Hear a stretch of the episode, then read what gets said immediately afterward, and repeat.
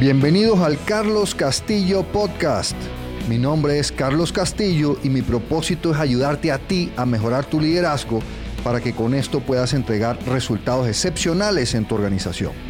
Entonces, en estos podcasts vamos a estar hablando de técnicas, de herramientas y de consejos en este episodio que te permitan mejorar tu liderazgo y así entregar esos resultados excepcionales en tu organización. Que la empresa familiar perdure. Entonces, esto es un punto clave.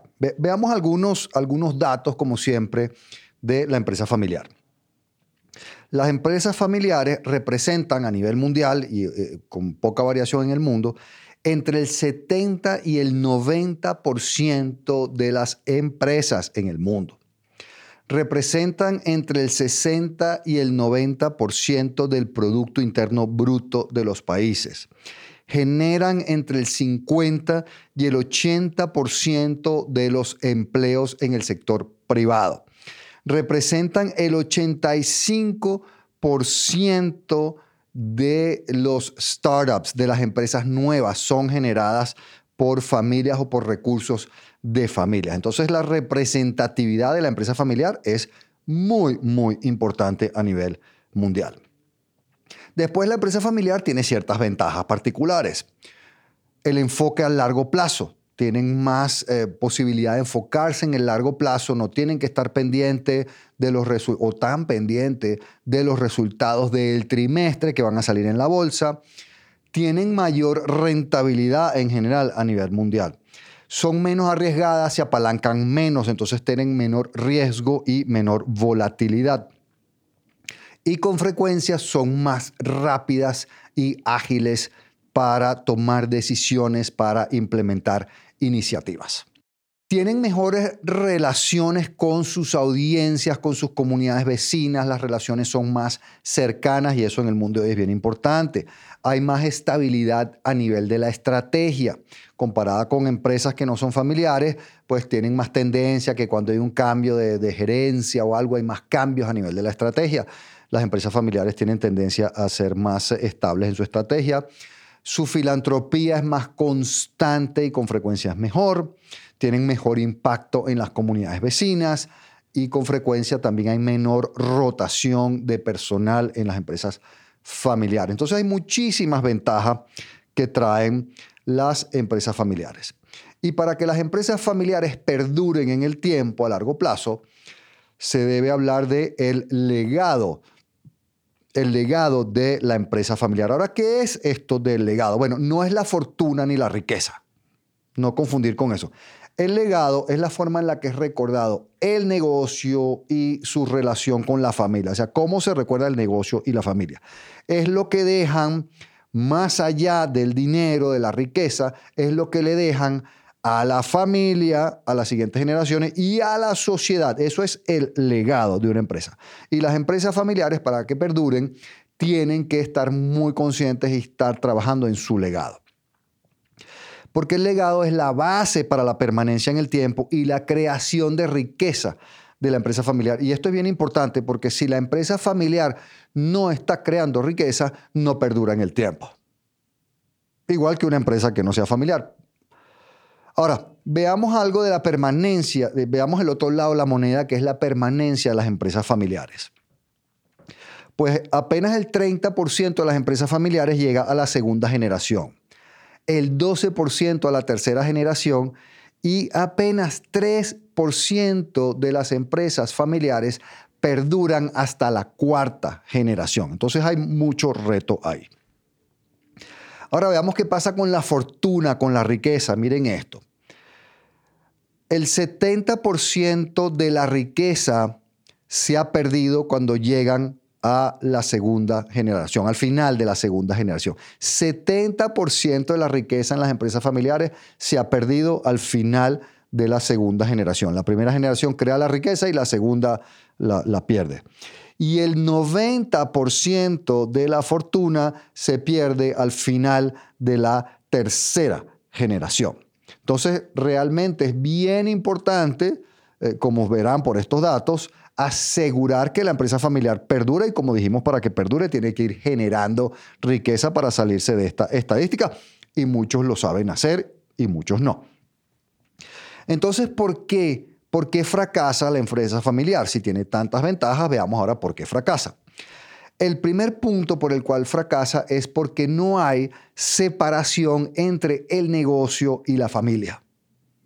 Se manejan como si fueran un solo tema. Y eso trae, em, el gran error que se comete es que se toman decisiones para beneficiar a algún miembro de la familia, pero que van en contra, en detrimento del negocio. Entonces, por ejemplo, la promoción, contratación de familiares no calificados, o sea, cuando se promueve o se contrata a familiares no calificados para beneficiar a un familiar en detrimento, obviamente, del negocio, si no es eh, calificado. Y lo otro es cuando se permiten a miembros de la familia comportamientos indeseados, inaceptables, violatorios de valores o leyes. Entonces, primera causa de fracaso, no hay separación entre el negocio y la familia. Segunda, no se planifica adecuadamente la sucesión. Cómo se va transfiriendo a quién, cómo, cuándo, dónde, cómo se selecciona, cómo se va transfiriendo el poder, el control de la empresa. Eso es bien importante. Pasa que las generaciones mayores no quieren ceder el poder y como no hay un proceso establecido, entonces se queda ahí un poquito en un, en un limbo, en un impasse. Otra causa fundamental, falta de esquemas de gobernanza. Ahora, ¿qué es la gobernanza? La gobernanza es cómo se toman las decisiones en la organización. Entonces, los esquemas de gobernanza establecen claramente quién, cómo, dónde, con qué información se toman las decisiones. Cuando esto no se hace bien, entonces tú tienes múltiples foros, algunos informales de toma de decisiones, y a nivel de los colaboradores sienten que hay muchos jefes, muchos miembros de la familia dan instrucciones diferentes, dan órdenes, entonces hay muchos jefes y eso hace que no funcione. Y lo otro, cuando la empresa familiar ya tiene cierto tamaño, eh, la falta de gobernanza hace que no tengan una junta directiva bien estructurada, con directores independientes externos. Eso es una clave para un buen esquema de gobernanza, una junta directiva con directores independientes externos. Otras causas de, fracaso, la falta de planes de desarrollo profesional, que no se está desarrollando a la gente, no se está invirtiendo en desarrollar a los colaboradores, a los miembros de la familia, especialmente en las habilidades de gerencia, de liderazgo, de administración, técnicas que requieren para llevar bien el negocio. Otra es falta de educación financiera. Muchas veces los miembros de la familia, sobre todo los que no trabajan pero reciben ingresos o dividendos, eh, no tienen educación financiera, eh, despilfarran el dinero o creen que el dinero es infinito y que la empresa vende mucho y por eso les tiene que dar dinero, no entienden utilidades, flujo de caja, todos esos conceptos. Y por último, en muchos casos en la empresa familiar se ha encontrado que hay una renuencia a estar dispuesto a invertir, a gastar en asesores externos calificados para los temas claves del negocio. Entonces ahí vimos una, una cantidad de causas de fracaso. Entonces, ¿qué hacemos? ¿Cómo lograr que la empresa familiar perdure en el tiempo? Bueno, lo primero es tener un propósito claro y valores compartidos. Y estos deben ser ampliamente conocidos y comprendidos en la familia y en la familia extendida, no solo en la familia que trabaja en la empresa, debe ser comprendidos y conocidos en toda la familia y por supuesto en la empresa a nivel de los colaboradores. Esto nos genera una conexión emocional entre la familia y la empresa en todas las generaciones, a lo largo de las generaciones, que normalmente tienes dos, a veces tres generaciones eh, a la misma vez. Y nos crea un lenguaje común en la familia acerca de la empresa y la familia. Genera un lenguaje común cuando estamos hablando de la empresa y de la familia y eso nos ayuda a integrarnos y a tener un propósito común, como digo, y una visión común. Otro de los temas que es necesario es tener un plan estratégico claro, simple, ampliamente conocido y comprendido en la familia y en la empresa plan lo tienen que conocer todos. La familia ampliada, la familia extendida, no solo los que trabajan en la empresa, sino el resto de la familia, que aunque no participen en la empresa, saben hacia dónde va la empresa, qué se está haciendo y por qué. Eso es, de nuevo, tener una visión común. Otro tema clave es tener una metodología que asegure la ejecución de ese plan estratégico. Hay una estadística que es muy dramática, que es que el 85% de las organizaciones en el mundo dice que no logra ejecutar satisfactoriamente su estrategia debido a problemas internos. No es la economía, no es el mercado, no es el gobierno, no es la competencia, son problemas internos. Entonces las organizaciones y especialmente las familiares requieren implementar una metodología, un proceso que asegure que la estrategia se ejecuta, que se está midiendo, que se está viendo. Esto nos permite además tener esquemas objetivos de evaluación del desempeño de los colaboradores y por supuesto de los miembros de la familia que trabajan en la empresa, lo cual nos ayuda a hacer promociones adecuadas de gente de buen desempeño.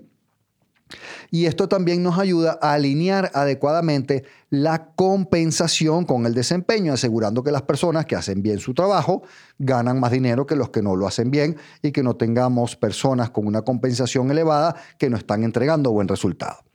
Otro proceso importante son todos estos procesos del área de recursos humanos, los procesos que nos aseguran que se tiene a la mejor persona en cada puesto, sea o no sea familiar.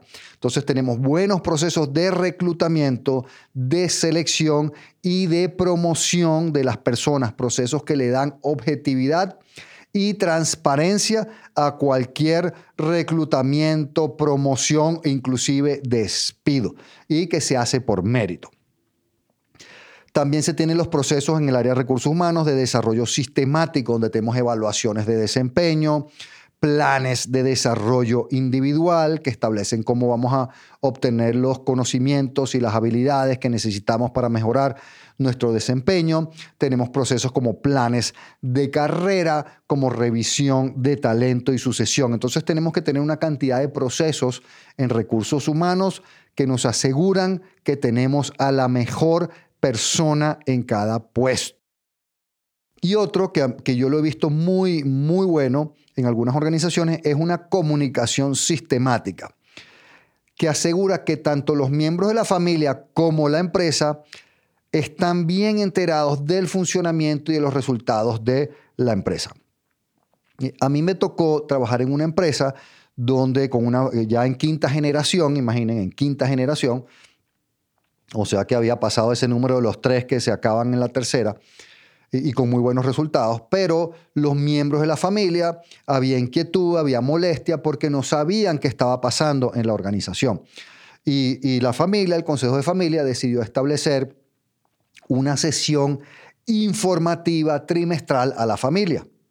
Entonces no era, una, no era una asamblea de accionistas, no era un foro de toma de decisiones, pero sí se estableció formalmente cada tres meses se hacía un evento grande donde venían todos los miembros de la familia que quisieran y se les contaba, se les explicaba todo lo que les he dicho, cuál es la estrategia, cómo va la ejecución, cómo están los resultados, cómo estamos a nivel de personal. Entonces se les mantenía comunicados y eso realmente redujo dramáticamente la conflictividad con la familia.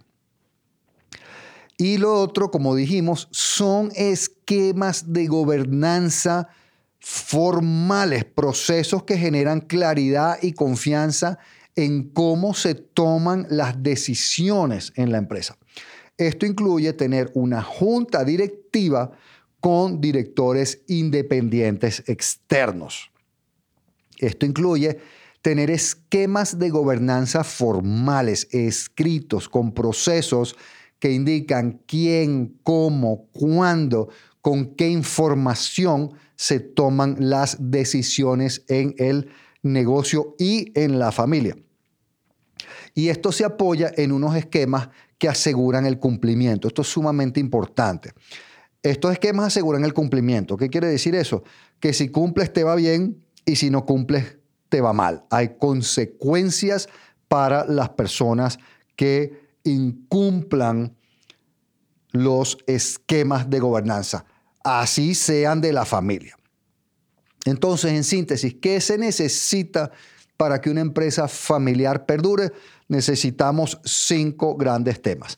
un plan estratégico claro y simple que todos conozcan y comprendan, una metodología que asegure la ejecución, los procesos de recursos humanos que aseguran que tenemos a la mejor persona en cada puesto, los esquemas de gobernanza formales y por último los procesos que aseguran una buena comunicación en la empresa y en la familia.